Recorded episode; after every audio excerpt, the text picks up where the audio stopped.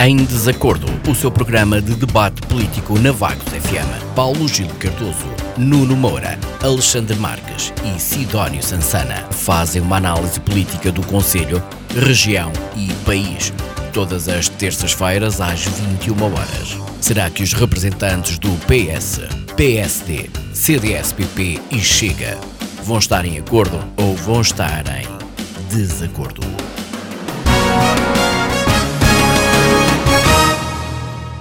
Olá, muito boa noite. Bem-vindos a mais um programa em desacordo na Vagos FM com Alexandre Marques do CDS, Sidónio Sansana do Chega, Paulo Gil Cardoso do Partido Socialista e Nuno Moura do PSD, que deverá chegar entretanto e juntar-se a nós, apostos para comentar. A discussão iremos colocar esta noite o ponto de situação Covid-19 no Conselho e no país, o ponto de situação da vacinação, bem como das novas medidas que, segundo a provar, são mais uma oportunidade perdida. Falaremos ainda das eleições legislativas com foco nas declarações do PSD que apresentam um programa eleitoral com base no diagnóstico de um país à deriva. Afinal, o que é que tem feito o Partido Socialista nos últimos anos à frente de Portugal? Será o PSD o seu salvador? Ou em que ponto ficará o CDS no meio desta conversa?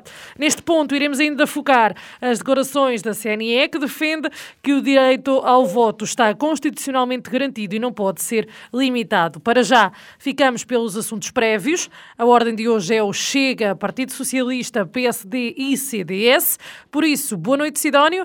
Começa a contar o seu tempo. Quais são os destaques? Ora bem, uh, para além da inebatibilidade da Covid que, que penso que iremos abordar, uh, realmente o, os destaques da semana, a par com a campanha eleitoral que se vai traduzindo em inúmeros uh, debates, é precisamente o acompanhamento desses mesmos de, de debates, não é?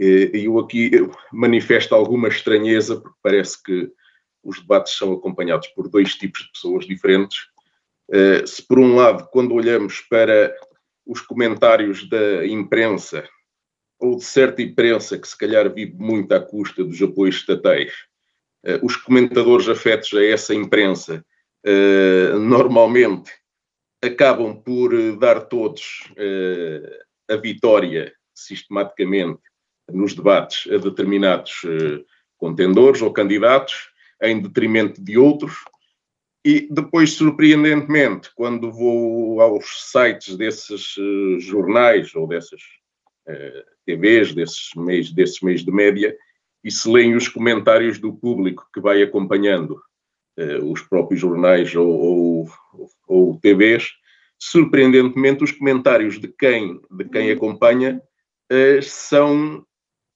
praticamente o inverso da tendência que se esboça nos comentadores afetos e pagos, se calhar em alguns casos, por essa imprensa.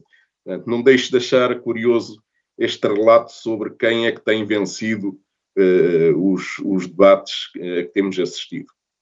Uh, por outro lado, isto só para acompanhar, só para terminar aqui de uma forma muito rápida este ponto, como se isto fosse uma grande notícia, Hoje o gasóleo subiu mais 3 cêntimos, portanto o preço continua com uma tendência imparável. Para agora ficava por aqui e já agora que penso que não o fiz, eh, deixo também no final deste ponto eh, as minhas boas noites eh, à Sara, à Isabel, aos colegas de painel e ao auditório da Bagos FM, que ainda foi a tempo. Muito obrigado. obrigado, Sidónio. Então, Paulo Gil, bem-vindo mais uma, a mais um programa nosso. Diga-nos uh, destaques neste, neste briefing, nestas primeiras partes. Uh, muito boa noite ao auditório da Vagos FM, boa noite, Sara, boa noite, Isabel, e boa noite aos meus colegas de debate. Uh, começar por dizer que o mundo continua às avessas com a questão do Covid e com as restrições, com as vacinações, uh, existe aqui um pouco o desnorte. Uh, são abertas exceções incompreensíveis, uh, como foi o caso da Federação de Ténis Australiana, que depois permitiu o jogador sérvio que jogasse sem estar vacinado e sem qualquer tipo de. porque é um anti-vacinas, é um negacionista.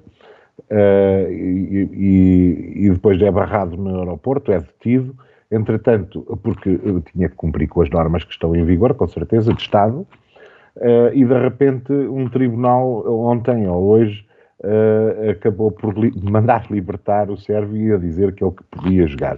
Portanto, isto não abona nada a favor de ninguém, nem, nem a favor da contenção da pandemia. Há aqui um certo desnorte. há também um desnorte relativamente à Comissão Nacional de Eleições, no que é na preparação de, das legislativas de dia 30. Uh, porque uh, compreende-se que as coisas são todas feitas com uma brevidade uh, grande, um bocado à última da hora, mas tem que haver algum bom senso, por exemplo, relativamente à questão do Covid e das vacinações, etc., porque ainda nem, nem sabemos bem o que é que vai acontecer. as negociações para, para as mesas, para os elementos das mesas de voto, foram realizadas a mando da Comissão Nacional de Eleições, no dia 5 e no dia 6, que era o limite do dia 6. Ora, a Comissão Nacional de Eleições, no dia 7, pede uh, os números de, dos, de utente de saúde de todos os elementos que vão compor as mesas. Ora, já o deveria ter feito antes. Uh, isto causa aqui uma entropia tremenda uh, nos serviços camarários, uh, nos partidos, e fica tudo assim um bocado uh, uh, aqui à toa. Aliás, já, já a questão da marcação das negociações começou mal, porque o, o a Comissão Nacional de Eleições, comunica na, na quarta ou na quinta-feira, antes da passagem de ano, que as negociações deviam ser feitas até dia 6. Uh, e que os delegados que para uh, os votos antecipados em mobilidade que deveriam ser entregues até dia 5. Ora, é, que era na terça-feira, na quarta-feira. Portanto, isto foi tudo, é, muito, é tudo feito muito em cima do joelho. Uh, e, e, nós que esperamos que, que, que, o sistema e que toda a gente funcione, temos que dar tempo e temos que ter alguma coerência, algum bom senso quando estamos a pedir coisas. Uh, e, e, e, no seu planeamento. Portanto, há aqui um, um certo desnorte. Uh, e já lá vamos também falar da questão da Covid e das, e, de, e, dos, e das, das, das condições uh, relativamente ao dia das eleições, relativamente a isso, se há confinamento, se não há, etc. Relativamente, só para terminar, relativamente a debates, uh, tenho acompanhado todos, tenho visto todos os debates, tento ser, apesar de vestir uma camisola socialista, com certeza, tento ser o mais imparcial possível. Uh, e uh, existem realmente alguns debatentes que apresentam uh,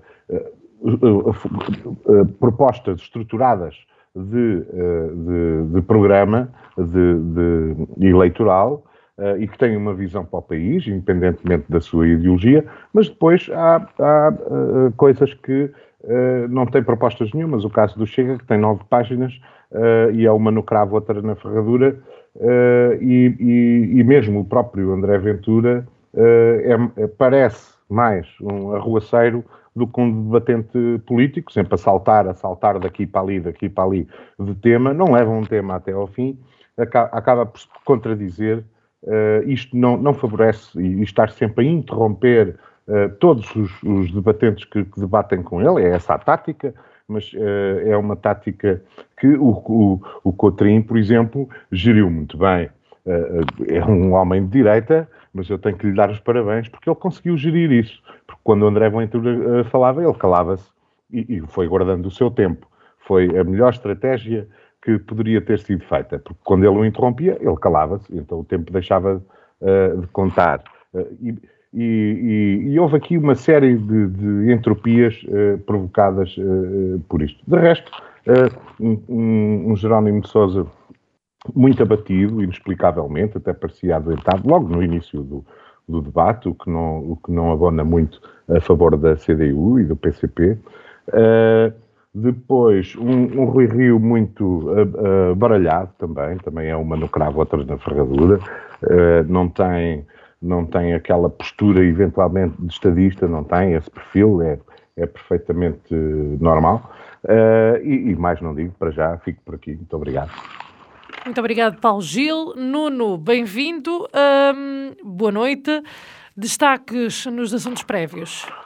Então, boa noite à Sara, boa noite à Isabel, boa noite ao Paulo Gil, ao cumprimento ao Alexandre, ao Sidónio Sansana e, obviamente, um cumprimento especial ao auditório da, da Vagos FM.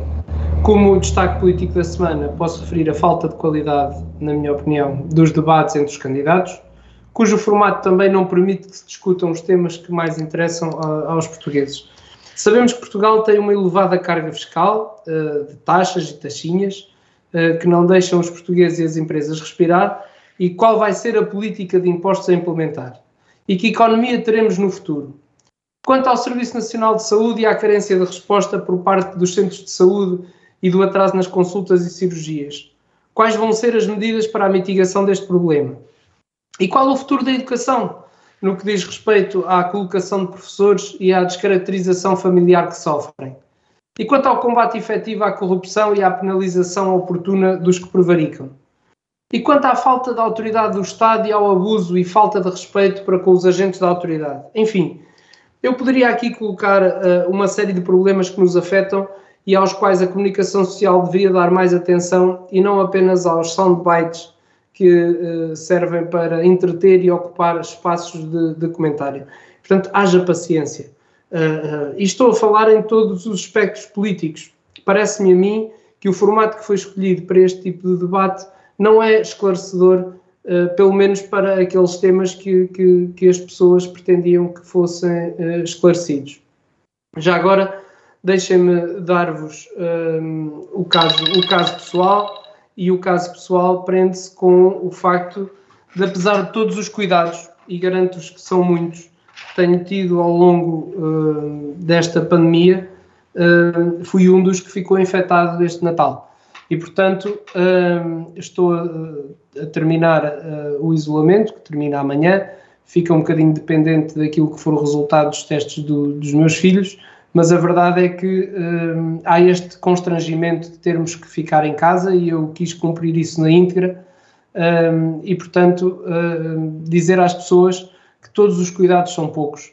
Nós, para nos reunirmos no Natal, e já estou aqui a ocupar tempo a mais, mas para nos reunirmos no Natal, fizemos todos os testes, estávamos todos negativos. A verdade é que no domingo à noite alguém testou positivo e a partir daí uh, uh, surgiram uma série de casos uh, tinham que ver com, com esse jantar de Natal. E, portanto, isto para dizer às pessoas que a pandemia está aí, que felizmente, relativamente a sintomas, não foram dos mais graves, mas nós tivemos essa sorte, poderíamos não ter tido, e, portanto, aquilo que eu quero dizer é que a pandemia se mantém e que nós devemos estar atentos e cumprir, no essencial, as regras que estão estipuladas pela Direção-Geral de Saúde. Muito obrigado, Nuno. Uh, Alexandra, para terminarmos aqui os pontos prévios, boa noite. Boa noite, olá Sara, uh, olá aos meus colegas de painel. Aproveito já em que, em que estou a saudar os meus colegas para desejar as melhoras e, e, e, recuperação para o Nuno, embora termine amanhã o isolamento, corra tudo melhor para ele e para os filhos e para a família. Uh, e um cumprimento especial, obviamente, para toda uh, o auditório da Vagos FM. Uh, é o primeiro um, debate em que tenho a oportunidade de dizer isto, e, e ao início de 2022, portanto faz todo senti sentido dizer isto. Uh, nós estamos realmente, como diziam há pouco, não sei bem quem é que disse, num mundo completamente às avessas, por todos os aspectos. por, por entre os pingos da chuva passam notícias muito importantes que ninguém se dá de conta, não é? E às vezes até pormenores muito pequenos, mas de toda a importância.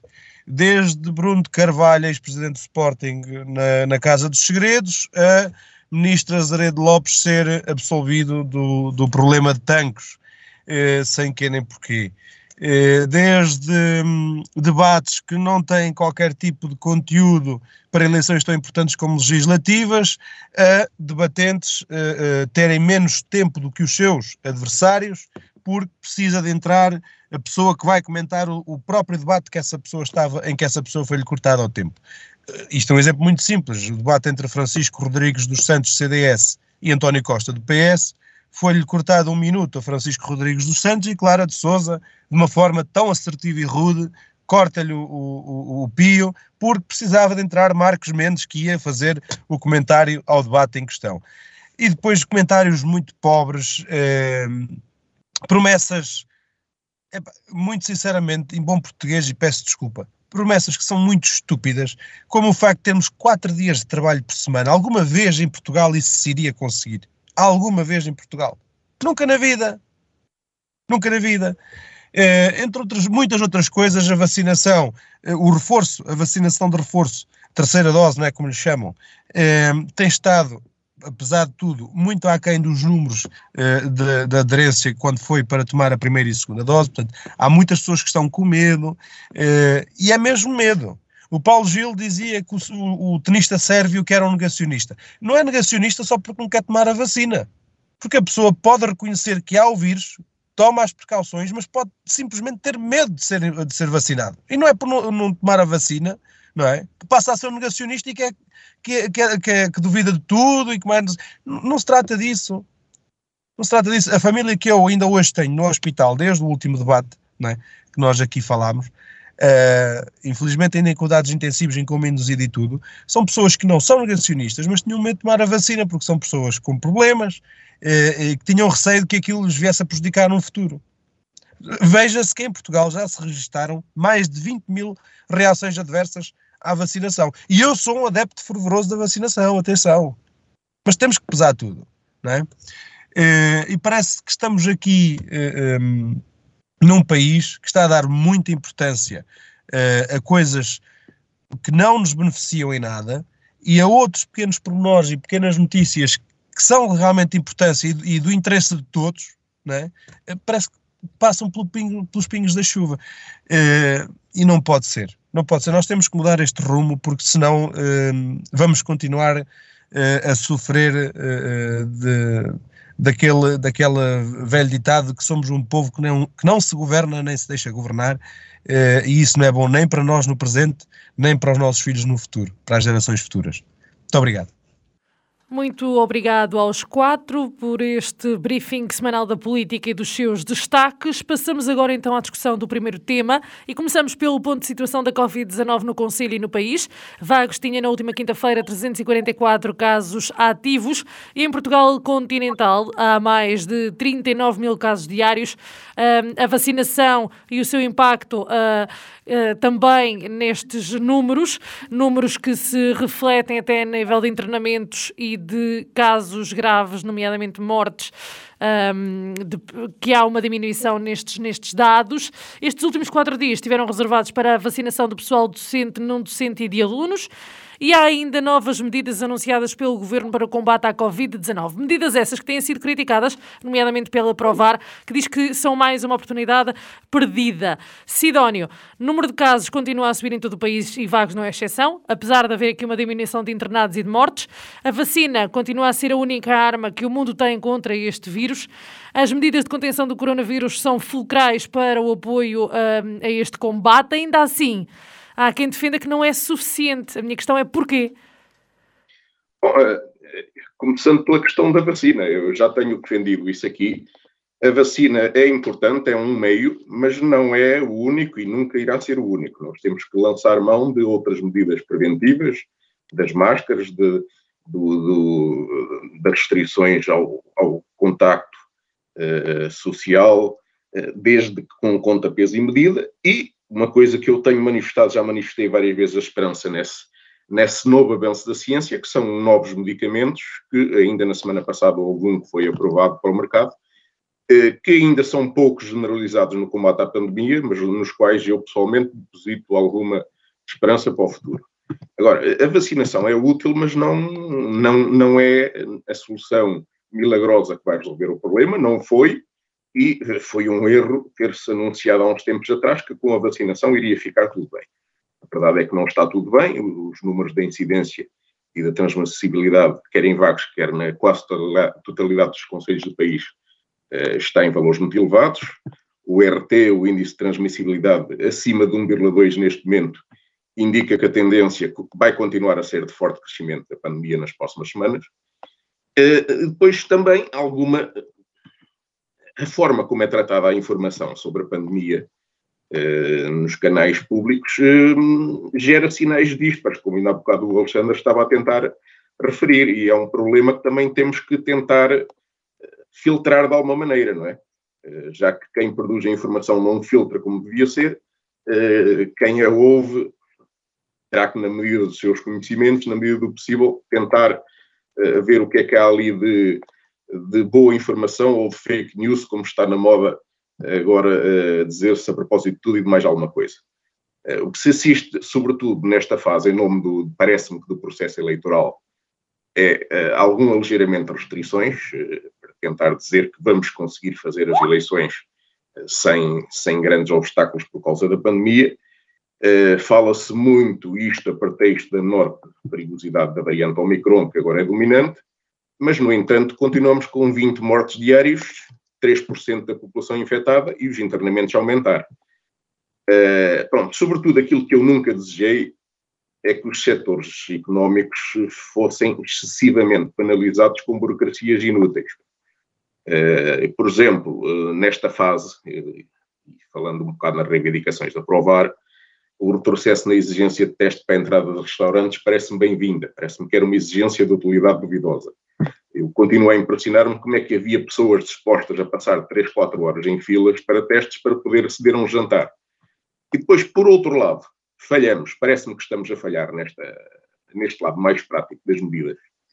Eh, porque, por exemplo, o controle da disseminação dos vírus nos restaurantes podia ser eh, feito com a implantação de placas de acrílico, por exemplo, a separar os locais de consumo uns dos outros. Eu conheço pessoalmente um restaurante que fez isto. Eh, e esse restaurante, com certeza, terá gasto dinheiro a implementar esta solução não colhe benefícios em termos legais por causa disso, porque quando o legislador, quando os governantes mandam encerrar os restaurantes, esse também encerra. Não colheu nenhum benefício do, da sua boa solução para tentar limitar os contágios entre, entre as pessoas que frequentam o restaurante. Bom, depois, é, no capítulo da desinformação, não ajuda, como se passou na semana passada, a andar um secretário de Estado a dizer que os internados em cuidados intensivos são 90% não vacinados, isto com base numa suposta sondagem informal que ele terá feito junto de amigos e conhecidos. Uh, se vamos por aqui, dentro de pouco tempo, uh, o público uh, deixa de ligar àquilo que dizem os, os, responsáveis políticos sobre, sobre a evolução da pandemia e sobre as medidas. E já agora, para quem subestima um bocado a perigosidade da Omicron, de referir que já nos últimos dias surgiram notícias em Chipre de uma nova variante, que é um cruzamento entre a Omicron e a anterior Delta, e vamos lá ver o que é que sai das características desta variante, que por enquanto ainda é muito desconhecida, e da sua evolução já agora. Uh, pronto, por isso, uh, não, não adianta apregoar muito que está tudo sob controle, que vai ficar tudo normal, que a variante atual não é perigosa, porque isto está sempre a contar, quer com os negacionistas, quer com outras pessoas que, pelo contrário, têm uma visão apocalíptica, e já agora com os erros cancetuga. Eh, é verdade, por exemplo, que as escolas reabriram esta semana, mas quem lá anda também sabe que muitos dos meninos não voltaram para a escola esta semana e que os pais informaram previamente os diretores de turma que os filhos não iriam regressar. Uh, obviamente estão com receio da Covid, mas não, não o podem simplesmente dizer, porque ausências às aulas superiores a três dias têm que ser comprovadas com o atestado médico. E então, um, aproveitando a grande disseminação da Omicron e estes casos de infecção que vão aparecendo de forma generalizada, um dos estratagemas que está a ser usado é, por exemplo, alegar que a criança, o aluno, teve um, um contacto de risco e que vai ter que ficar uns dias em casa uh, em isolamento, em quarentena, até ter o seu respectivo teste que permita voltar para as aulas. Portanto, uh, isto vai valer tudo, quer do ponto dos negacionistas, quer do ponto daquelas pessoas que estão efetivamente com receio uh, da, da Omicron. E eu estou a dar o exemplo das escolas, mas é só para citar que realmente não está tudo bem. Claro. há pessoas que têm receio. Muito, Muito obrigado, obrigado, Sidónio. Paulo Gil, a mesma questão. Uh, relativamente a, a, a, a, essa, a essa falha, há pessoas que, e organismos uh, que tentam fazer soundbites para conseguir aparecer nas notícias. Uh, é completamente descabido o, o, facto de se perder uma oportunidade relativamente à vacinação. Isso não é verdade. A vacinação tem avançado. aliás, nós somos um exemplo a nível mundial relativamente à, à vacinação e continuamos a sê-lo. apesar de todas as falhas, isto é normal que aconteça, é esta logística toda, é muito difícil de gerir. As pessoas pensam que isto é chegar ali e já está. Não, nós estamos a trabalhar com dezenas de, de milhares de pessoas, estamos a trabalhar com centenas e centenas de, de, de de, de, locais de vacinação, há a questão do transporte, há tudo e mais alguma coisa. Isto, as coisas não, não, isto não é estalar os dedos. E depois nós também não somos, em Portugal, e, e veja-se, uh, nós não somos uh, uh, dos países mais eficientes em termos de logística. Por acaso até é a minha área. Não somos. Nunca fomos. e o estarmos a fazer isto, nós estamos a fazer das tripas coração para conseguir. E, e temos bom resultado. E temos bom resultado. Eu, eu, nunca me acreditei, sinceramente, eu nunca me acreditei uh, uh, e estou espantado com a nossa capacidade de, de, de, resolução e de vacinação. Com a nossa logística, eu estou espantado, porque nós nunca tivemos nada igual em Portugal desta dimensão. Nada, nunca na vida, nenhuma empresa. Nem nenhuma empresa, nem o Estado, nem nada, nem em guerra, nem na guerra nem, nem, nem, nas colónias. Nós conseguíamos ter uma logística de transporte de, de, de, pessoas, de materiais, de coisas. Nunca, nós nunca tivemos isto. E as pessoas têm que perceber que isto é uma, uma situação completamente excepcional e que dura dois anos. Agora, passando aos números relativamente à, à questão da vacinação ou não vacinação. Nós, em fevereiro de 2021, estávamos com, uh, no pico, estávamos com cerca de 180 mil 180 mil casos ativos, ativos diariamente. E tínhamos 300, mais de 300, à volta de 300 mortos durante vários dias seguidos. Nós, neste momento, comparsa, 180 mil, 300 mortos. Neste momento, temos 273 mil ativos e temos 20 mortos. Alguma coisa isto significa. As pessoas têm que isto, os números estão à vista, não, não é preciso andar aqui a inventar nada. Isto é fruto da vacinação e das medidas que, tomamos. E também, claro está, da diferença que esta variante tem. Mas não significa que daqui a amanhã isto não piore. Nós estamos com. As pessoas têm que entender que o universo não é propício à existência do homem. Não é. Nós estamos aqui há uns minutos. A Terra tem 4,5 mil milhões de anos e houve quatro extinções em massa. Paulo Gil, tem que terminar para milhões. podermos passar aos seus Portanto, colegas. Nós, nós, temos que perceber que tudo isto é difícil e, e, fazer a gestão de um país a par com uma coisa destas, epá, desculpem lá, mas virem as armas para o outro lado. Obrigado. Obrigada, Paulo Gil. Nuno,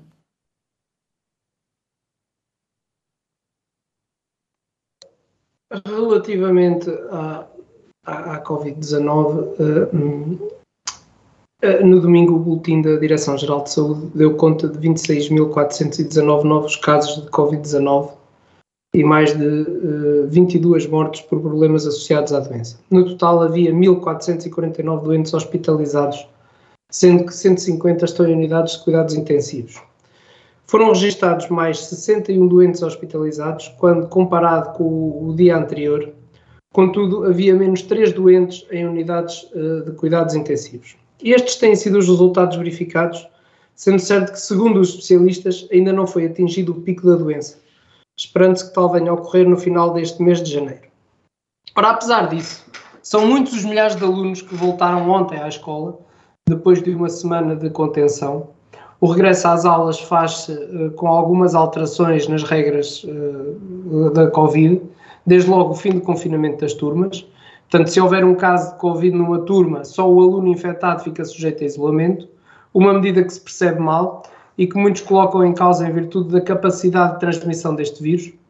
E, e parece que nada se aprendeu com a experiência do passado, embora se reconheça a importância das aulas presenciais, já que os tão prometidos computadores para os alunos ainda estão por aí perdidos. De qualquer forma, por força da vacinação, há agora cinco vezes menos mortes do que há um ano.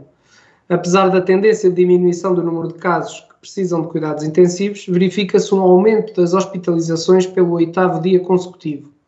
Ainda assim, em níveis incomparáveis com os registados há um ano, a 9 de janeiro de 2021, quando o país teve 9.478 novos casos e, num, e um total de 111 mortes. Ora, estes dados mostram como há um ano havia muito menos casos, eh, mas cerca de 5 vezes mais mortes do que as 22 registadas no domingo.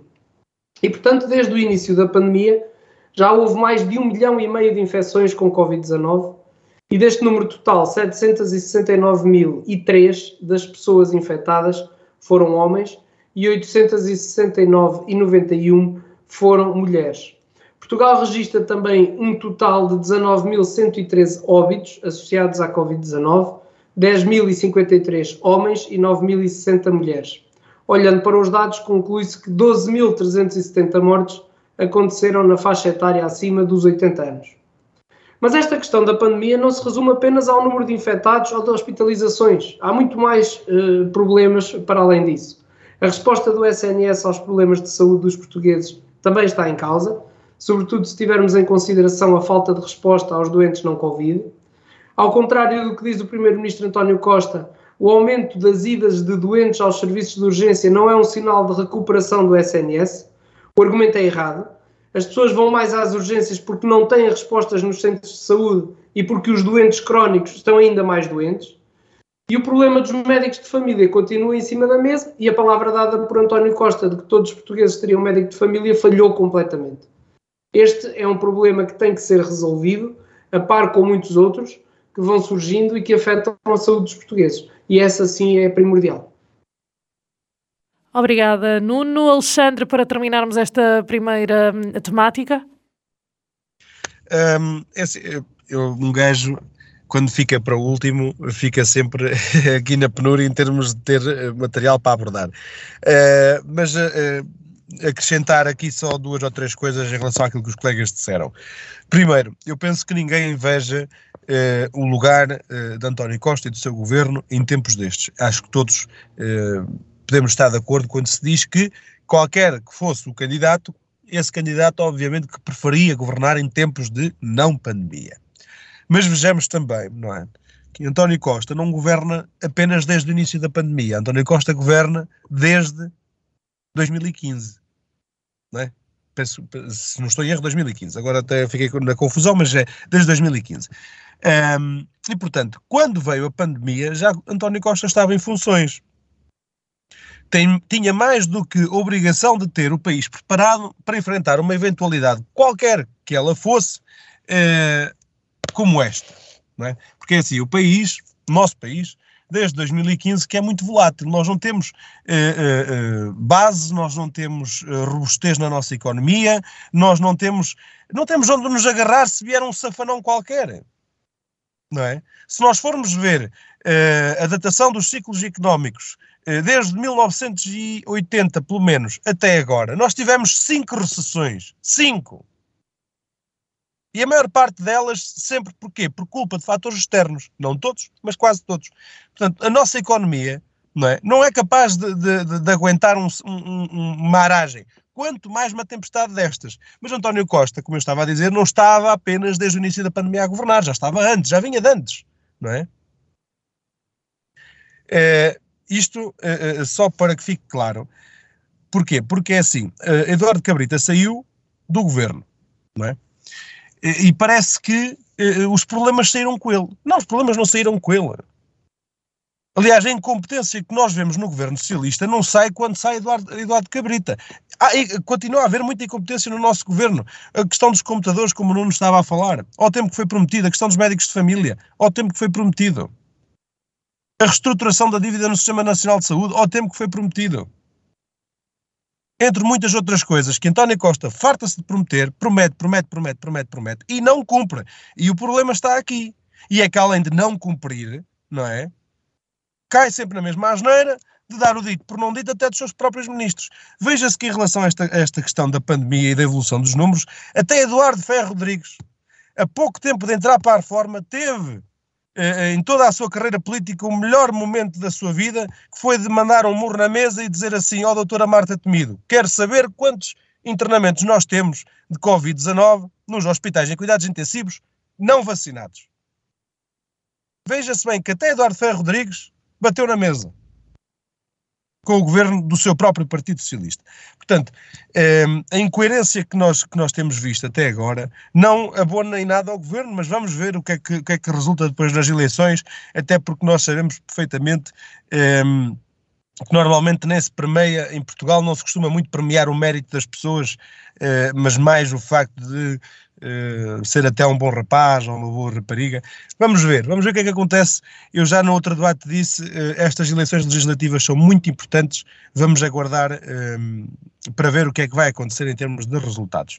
Eu penso, Sara, que neste ponto também tinha, tinha tínhamos uh, pensado em falar da Provar, da reação da Provar. Sim, estava um, incluída na vossa, no vosso discurso. Relembro que o tempo está a contar, por isso peço-lhe que seja célere, Alexandre.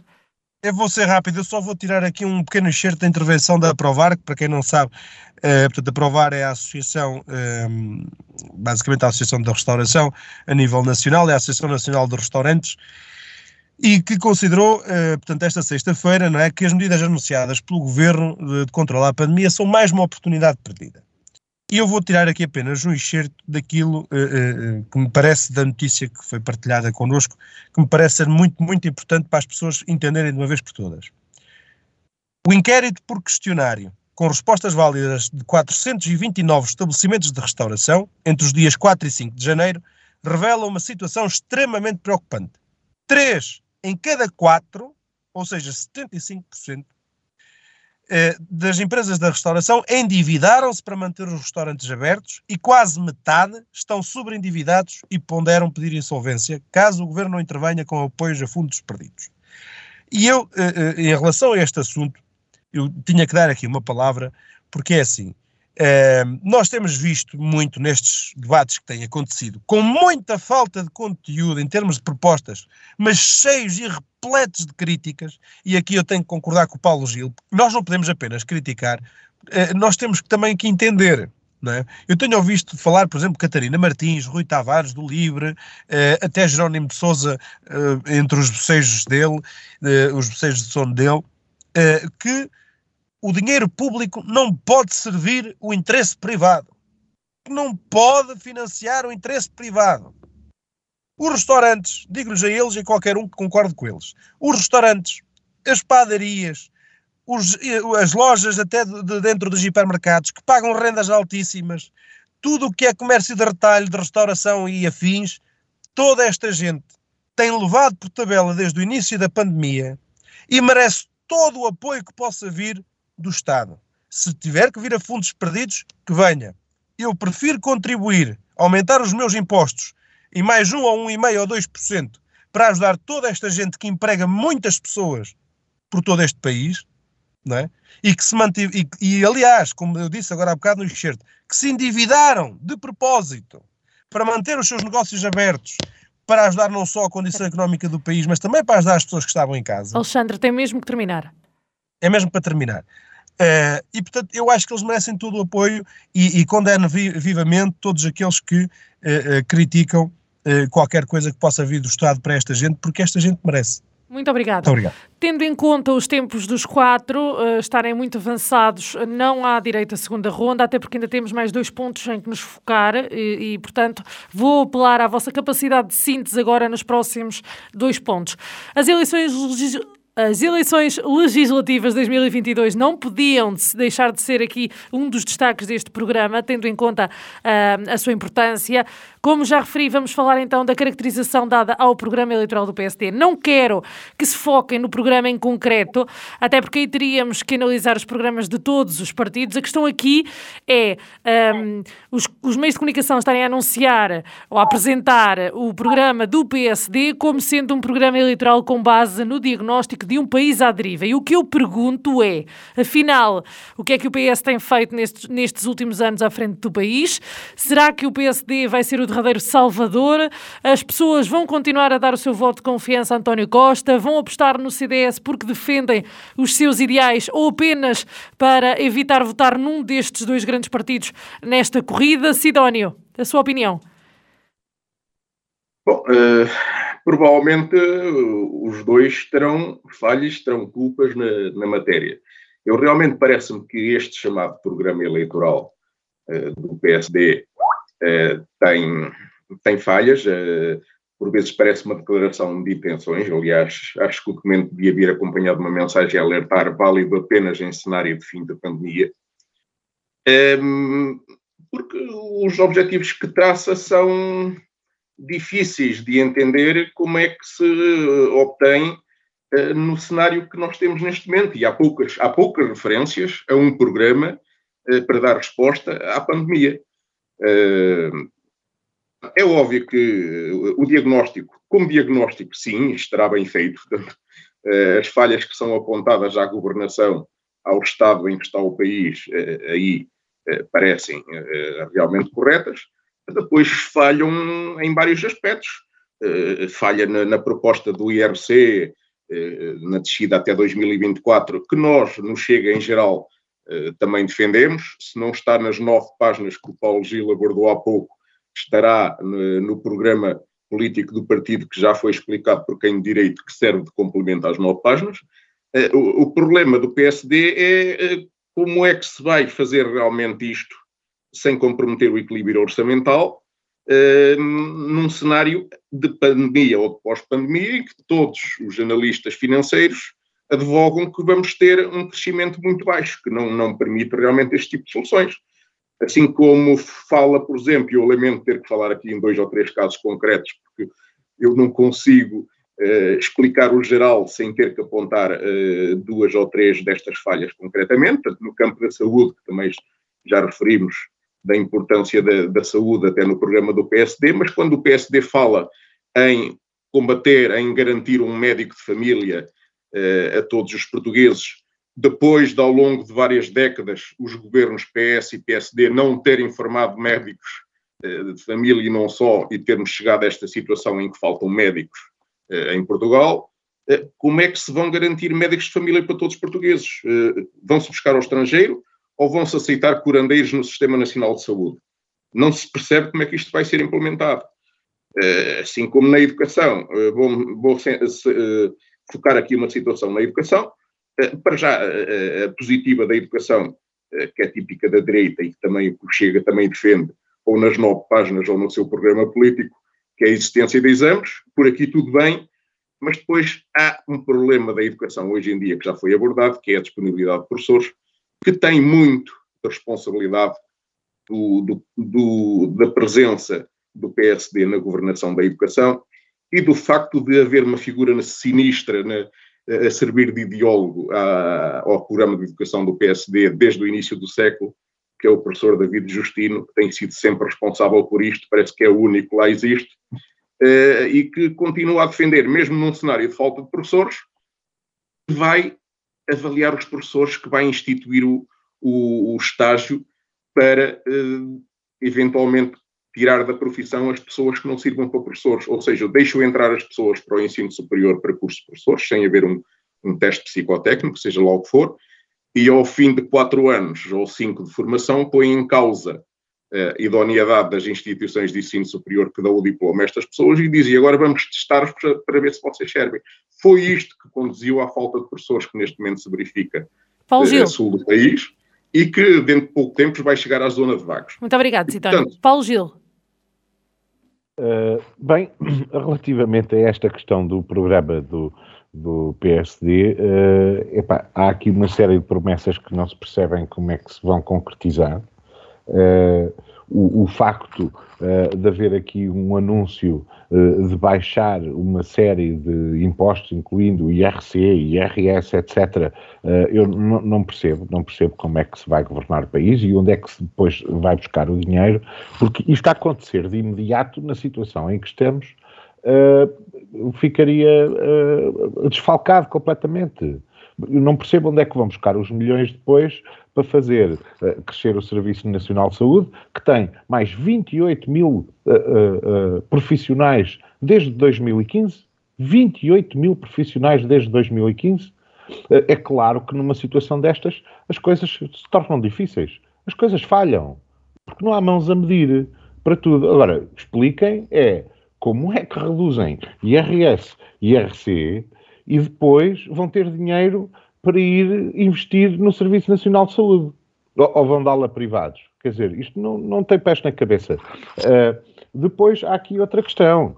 Uh, falam que existe um aumento de impostos. Não há, que é a maior carga fiscal. fiscal. Não é.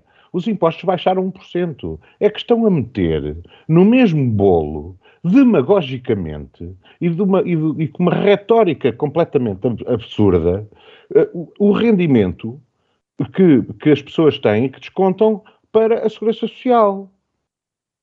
Se temos mais empregados, é claro que, que há mais gente a pagar, é claro que o valor total de impostos é maior. Mas isso significa, esse número tem que ser retirado. Tem que ser retirado daqui porque são pessoas que estão a trabalhar e que descontam, é normal.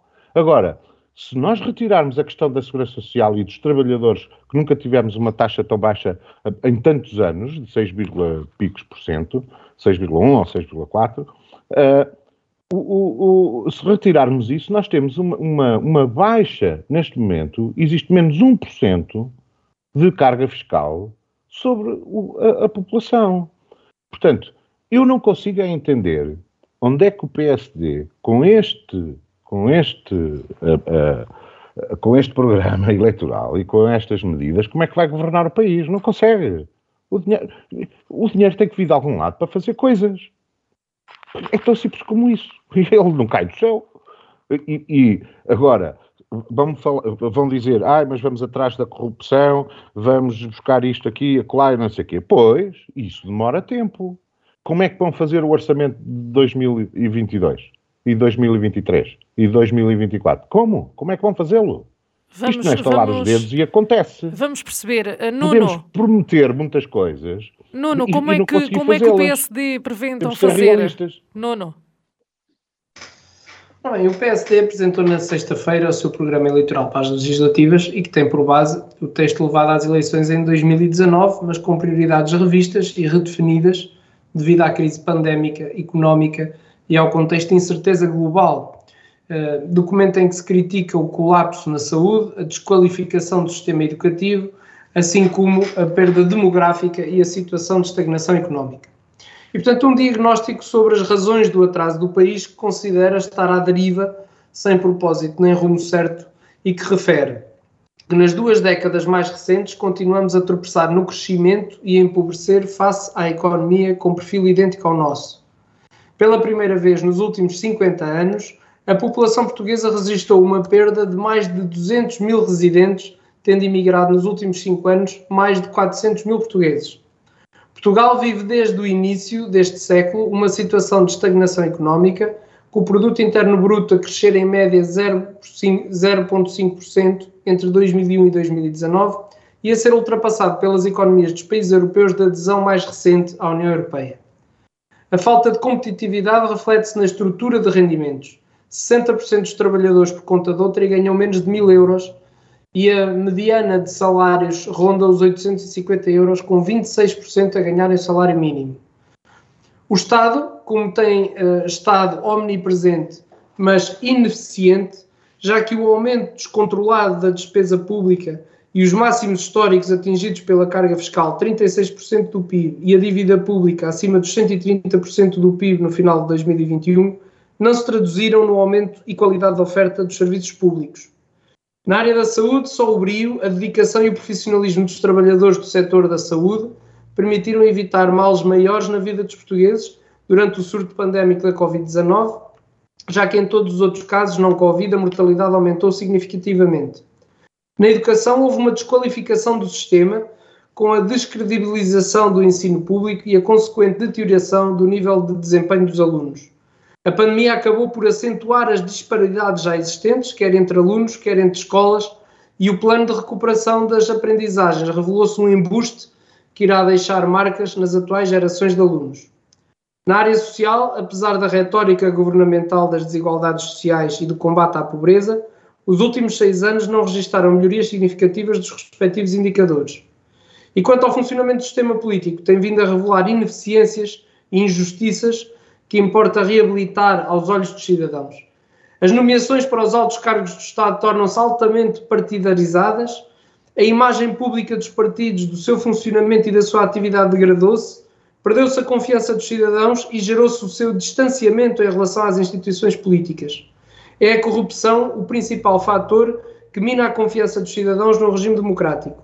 E quanto a isso, tem-se feito muito pouco ou mesmo nada. E, portanto, com estas bases e com estas diretrizes, o PSD apresentou o seu programa e uh, uh, Rui Rio deu já a explicação uh, como é que pretendia governar o país diminuindo o, os impostos. A verdade é que com o aumento da economia também aumenta a receita do país. Se reduzirmos em termos de, de, de gastos da despesa pública, seria possível equilibrar as contas e governar com menos impostos. E portanto está aí uma solução dada que obviamente que não é, uh, não se descobriu agora a pólvora, mas uh, é preciso aplicá-la e, e, e, nesse aspecto, aliás, eu não estou a dar novidade nenhuma, eu penso que sempre o disse aqui neste programa. Não fui apoiante de Rui Rio, não é a pessoa com quem eu tenho mais empatia, se calhar não é a pessoa que eu gostava de ver à frente do PSD, mas um, é a pessoa que me deixa ainda com algumas dúvidas e eventuais, uh, uh, e, e, se calhar alguma réstia de certeza de que seria, uh, de que não é um bom líder da oposição, mas de que seria certamente um bom primeiro-ministro. Alexandre, voltamos aqui à pergunta que fiz aos seus colegas. Afinal, o PSD vai ser o salvador, o PS o que é que tem feito, o CDS em que ponto fica nesta balança? É assim, eu, eu em termos políticos vou deixar isso para o fim da intervenção. Uh, eu gostei. Peço desculpa, relembro só que tem cerca de dois minutos e meio, está bem? Isto é rápido. Eu gostei agora de ver, um, ehm, gostei de, de, ouvir a análise do Nuno, uh, mas tenho que lhe dizer uma coisa: nem sempre o baixar impostos uh, se pode justificar com uma diminuição da dívida pública ou, ou da despesa para justificar promessas eleitorais. Eu proponho aos meus colegas de painel e proponho uh, a todo o auditório uh, que, se tiverem tempo, obviamente, e se tiverem interesse, que leiam um pequeno projeto apoiado pela Fundação Francisco Manuel dos Santos, uh, que se chama Crises na Economia Portuguesa.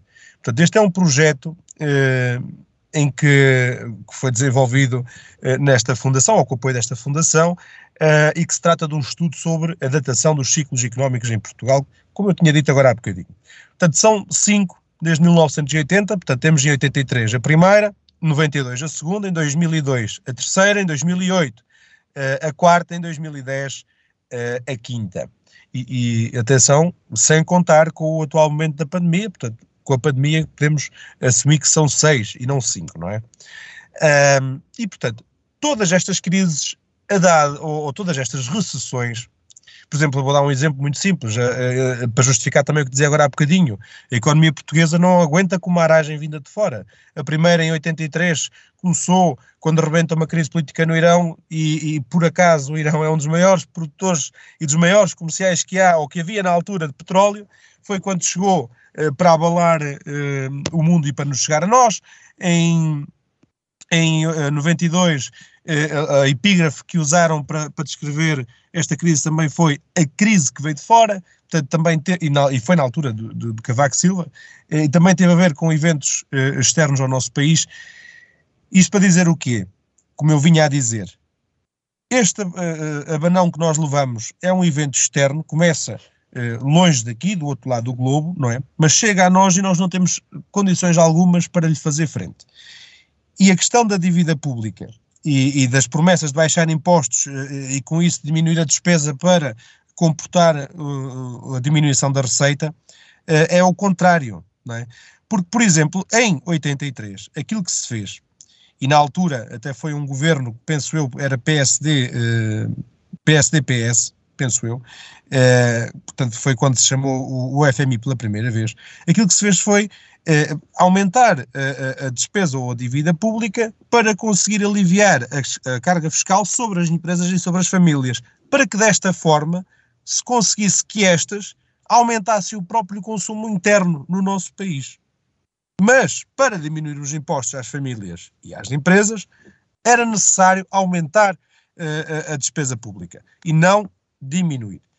Uh, eu não quero de todo aqui atacar o PSD ou atacar o programa do PSD, ou elogiá-lo ou defendê-lo, nada. Estou a tentar ser o mais imparcial possível. Então, para uh, terminar, eu, acho é que para responder à pergunta e agora puxando a parte política, Sari, para terminar, é que o PSD não irá governar sozinho, eh, não irá implementar o, o, o programa eleitoral que tem programado. Espero sim que venha a governar e que venha a governar com partidos de direita, e nomeadamente o CDS, uh, e que entre eles consigam entrar uma, encontrar uma conversão entre os seus programas e, e, de certa forma, serem todos unidos, uma direita unida, a salvação de Portugal. Muito obrigado. Muito obrigado. Ainda então, no que respeita às eleições legislativas, é importante esclarecermos de que forma será ou não autorizado o voto a pessoas em isolamento, e este foi já um ponto que eh, muitos foram tocando aqui nos assuntos prévios. A Comissão Nacional de Eleições defende que o direito ao voto está constitucionalmente, constitucionalmente garantido e não pode ser limitado. Pelo mundo, há a votação em drive-thru, adotada na República Checa, na Lituânia nos Países Baixos e em Israel. Em vários países foram preparadas secções de voto uh, ou definidas horas especiais para pessoas infectadas ou cumprir isolamento poderem exercer o seu direito de voto. A votação por procuração consiste também em que o eleitor confie noutra pessoa o seu exercício de voto e desde o início da pandemia já há oito países a utilizar este modelo. Entre 2020 e 2021, 16 países recorreram ao voto por correspondência, segundo o relatório sobre o Estado Global da Democracia em 2021. A votação ao domicílio acontece nos casos em que o eleitor não se pode também no dia das eleições à mesa de voto e em Portugal esta foi uma, foi a forma uh, que pessoas com Covid-19 isoladas tiveram para votar nas eleições anteriores. O governo admite agora suspender o isolamento para permitir o voto a 30 de janeiro. Aquilo que eu pergunto é: tivemos tempo mais do que suficiente para nos preparar para estas eleições ou um, é algo com que temos que sentar, pensar, preparar com, com cabeça, tronco e membros, ver casos reais de outros países. Afinal, o que é que se passa em Portugal? Sidónio. Bem, a questão fundamental passa por aí. Uh, no momento em que gravamos este programa, uh, continuam a discutir soluções e a apresentar-se possíveis soluções, como, por exemplo, haver uma hora específica para votação de uh, votantes que estão em isolamento. é verdade que é preciso fazer qualquer coisa. Isto, isto porquê? Realmente a Comissão Nacional de Eleições, a CNE, eh, que é quem gera o processo eleitoral, defende que a Constituição garante o direito de voto e que nem o Governo nem as autoridades sanitárias podem limitar este direito, tudo bem. Ehm, é pena que a própria CNE, que gera o processo eleitoral, tenha vindo esclarecer isto no final do prazo de nomeação das pessoas para as mesas de voto, que são dos mais afetados eh, por este problema sanitário que pode existir, e uh, o problema sanitário existe, eu não sou jurista, uh, mas uh, tento interpretar o que está nos documentos legais e a mesma Constituição que é aqui invocada nesta questão do direito constitucional ao voto, a mesma Constituição, no ponto 1 do artigo 64, refere que, e passo a citar, todos têm direito à proteção da saúde e o dever de defender e promover. Ora, as pessoas que estão nas mesas de voto, os delegados, os outros, os outros votantes, têm direito constitucionalmente garantido também à saúde. Portanto, é preciso realmente fazer qualquer coisa, que ainda não está feito, no pouco tempo que resta, mas é verdade, isto já devia, se calhar, estar pensado há muito mais tempo. Uh, no pouco tempo que resta, se calhar vamos à portuguesa fazer um remendos. Uh, e só para concluir, eu tenho falado no, no pessoal que vai para as mesas de voto, uh, enaltecer essas pessoas que, mesmo numa situação como a que nós estamos a enfrentar de pandemia, se disponibilizaram para efetuar esta tarefa que é essencial à democracia, e ainda para mais com esta contrariedade adicional que a CNE lhes pagou de vir com este tipo de, de questões tarde mais horas. E eu lembro, por exemplo, só para terminar, que uma das coisas que a CNE entende que deve uh, acontecer é que toda a gente, pessoal das mesas de voto, delegados, outros votantes, devem aceitar impávidos e serenos que um qualquer cidadão eleitor se possa deslocar a uma mesa de voto sem usar máscara. E terminei. Obrigado. Sidónio, antes de terminar, eu peço só que responda. Uh, tendo em conta aqui. Um, tendo em conta o, o, número de pessoas que estão determinadas para cada, para cada mesa de voto, depend, e dependendo da situação que seja escolhida para, para estas eleições, para as pessoas em isolamento ou com Covid, aquilo que eu pergunto é, uhum. é, acha que são suficientes? Acha que o, o Governo devia estar a preparar, ou, a Comissão Nacional de Eleições devia estar preparada para ter que recorrer a mais pessoas? Uh... Uh, sim, eventualmente. Já, essa foi uma das soluções que eu também já ouvi ser discutida. Uh, arranjar mais mesas de voto.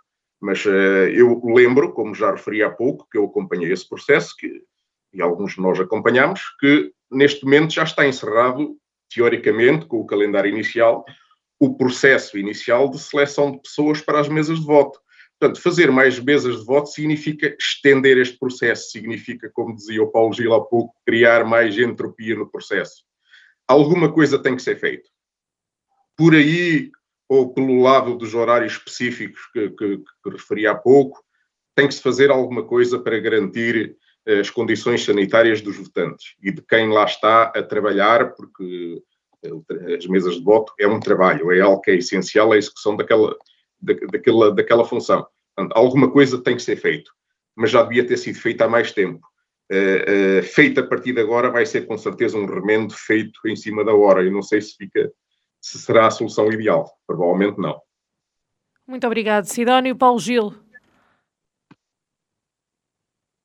Ora, eu, eu, a questão relativamente à, à, à, Comissão Nacional de Eleições eh, não é o Governo, é a Comissão Nacional de Eleições. Eh, está debaixo de uma pressão tremenda, eh, primeiro pela questão de ter sido tudo num prazo muito curto em termos de, de, de eleições, né? não se, uh, uh, estamos a falar aqui em cerca de dois meses uh, para preparar tudo, e ainda com férias de Natal e passagem de ano, etc., pelo meio.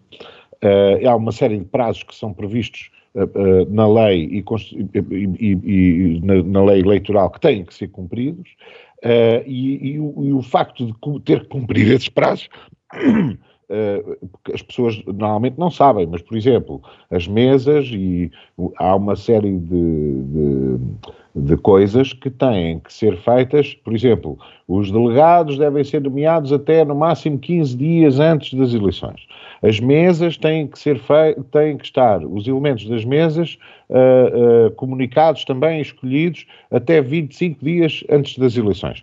Portanto, há aqui esta, uma série de prazos deste tipo que têm que ser cumpridos. Uh, e ainda mais outra, porque depois agora temos o Tribunal de Contas também por causa da, da questão das, das campanhas e a Comissão Nacional de Eleições pelo meio, uh, relativamente a uma série de prazos.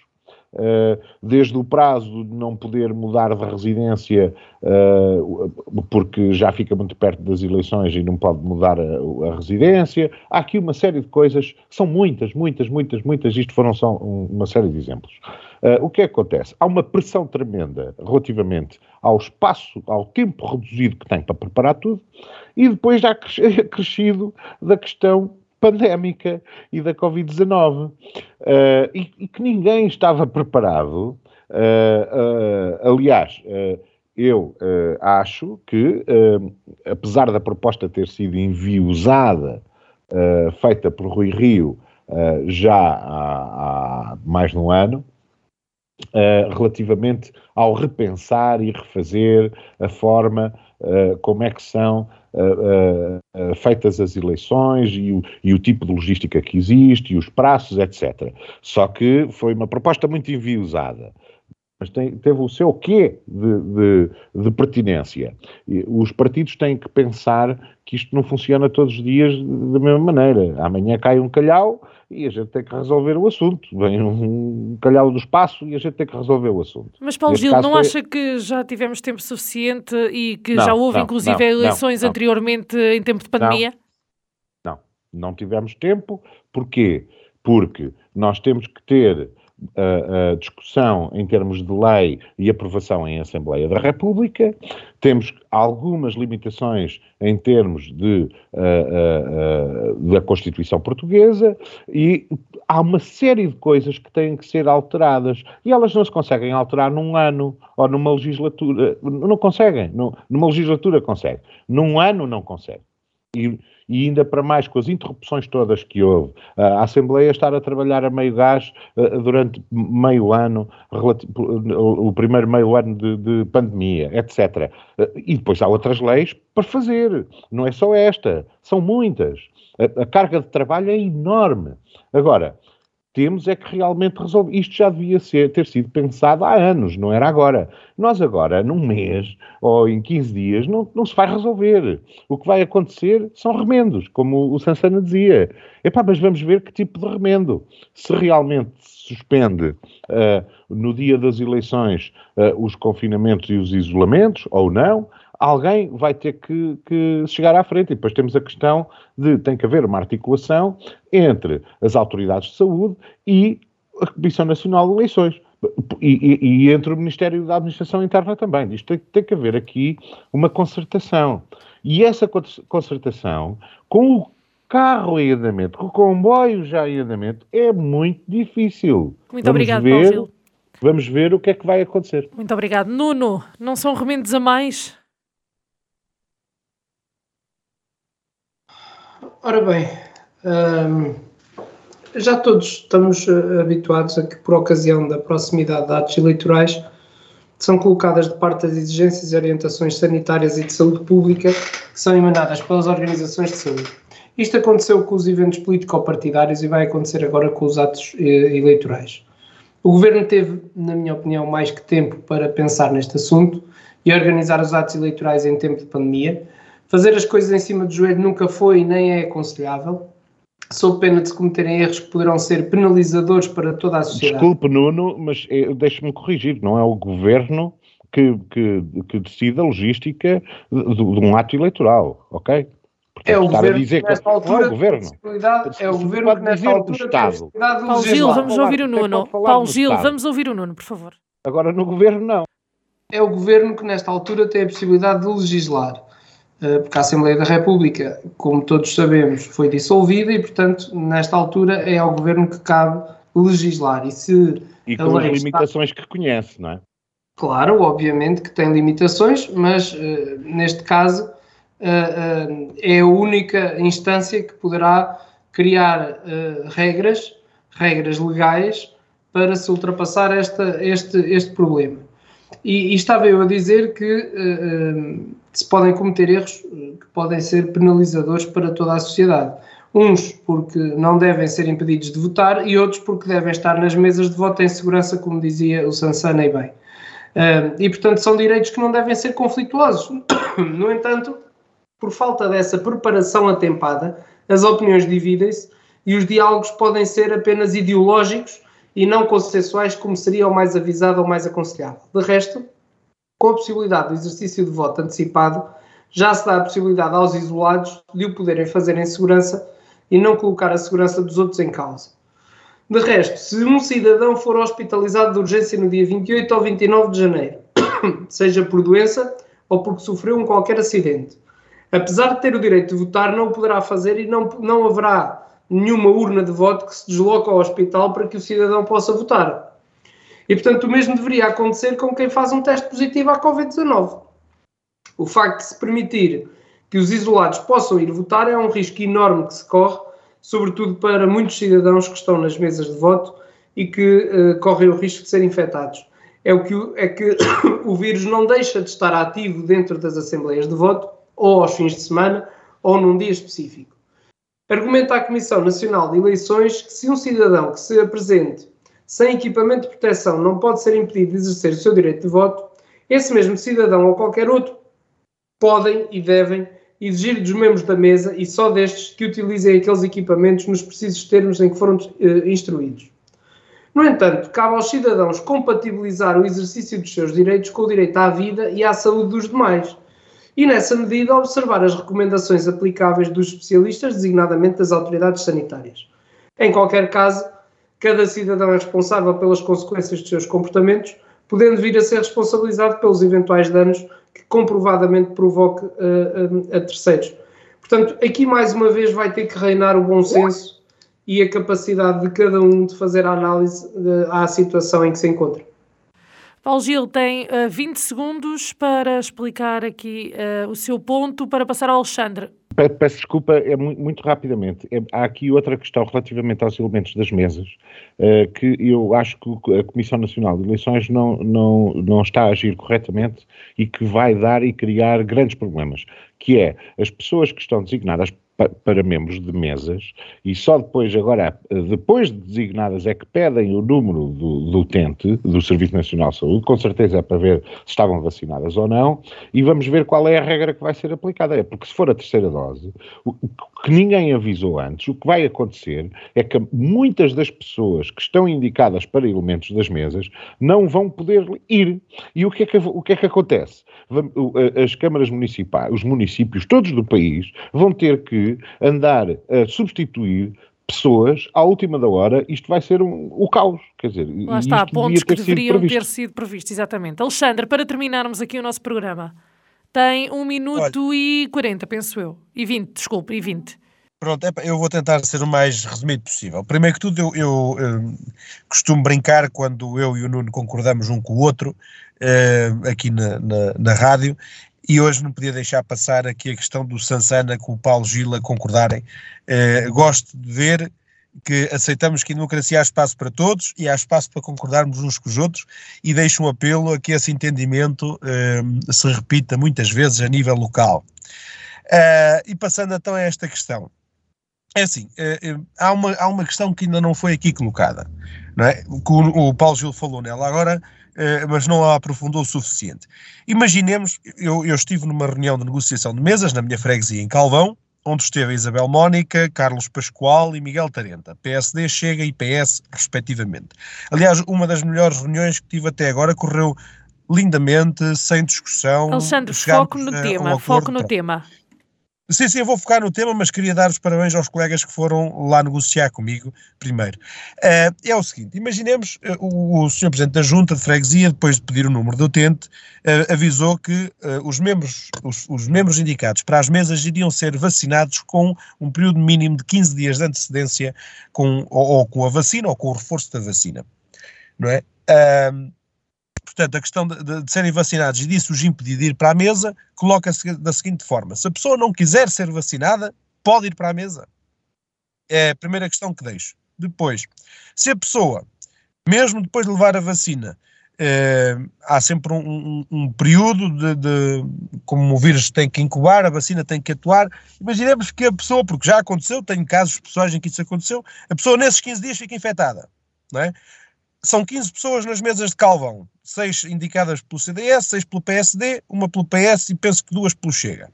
Vamos supor, no caso de falhar uma dessas pessoas porque está infectada ou porque esteve em contacto ou em isolamento ou não sei o quê, uh, essa pessoa pode exigir o direito de cumprir a sua nomeação para ir para a mesa. É que não se trata da pessoa não querer ir, ela pode exigir ir para a mesa. Aqui é que se coloca a questão, porque essa pessoa, não é, mesmo não podendo ir para a mesa, vai poder sair de casa para ir votar. Não é? Muito vejam bem, lá, vejam bem a questão. E, e, outras questões que se levantam, mas não posso colocá-las Há várias questões que se levantam, já, perdi, não, já perdeu o seu tempo, Alexandra, peço desculpa, mas é que há é várias questões efetivamente que eu se levantam. Eu espero é que as pessoas eh, vacinadas ou não vacinadas, eh, se têm o direito, estejam contaminadas ou não, que cumpram as regras e as recomendações, se o Governo criar uma janela de voto para as pessoas que estão infectadas, que cumpram essas regras, mas acima de tudo, que não deixem de cumprir o seu direito e o seu dever, que é o dever e o direito de ir votar. Caso Obrigado. haja necessidade, lá terá que ser, não é? Vamos acompanhar a par e passo estes desenvolvimentos e uh, é um dia de cada vez. Muito obrigada aos quatro por terem estado connosco mais uma noite. Voltamos para a semana com novos temas de discussão. Até lá! Em Desacordo, o seu programa de debate político na Vagos FM. Todas as terças-feiras às 21 horas. Será que os representantes das conselhias vão estar em acordo? Ou vão estar em desacordo.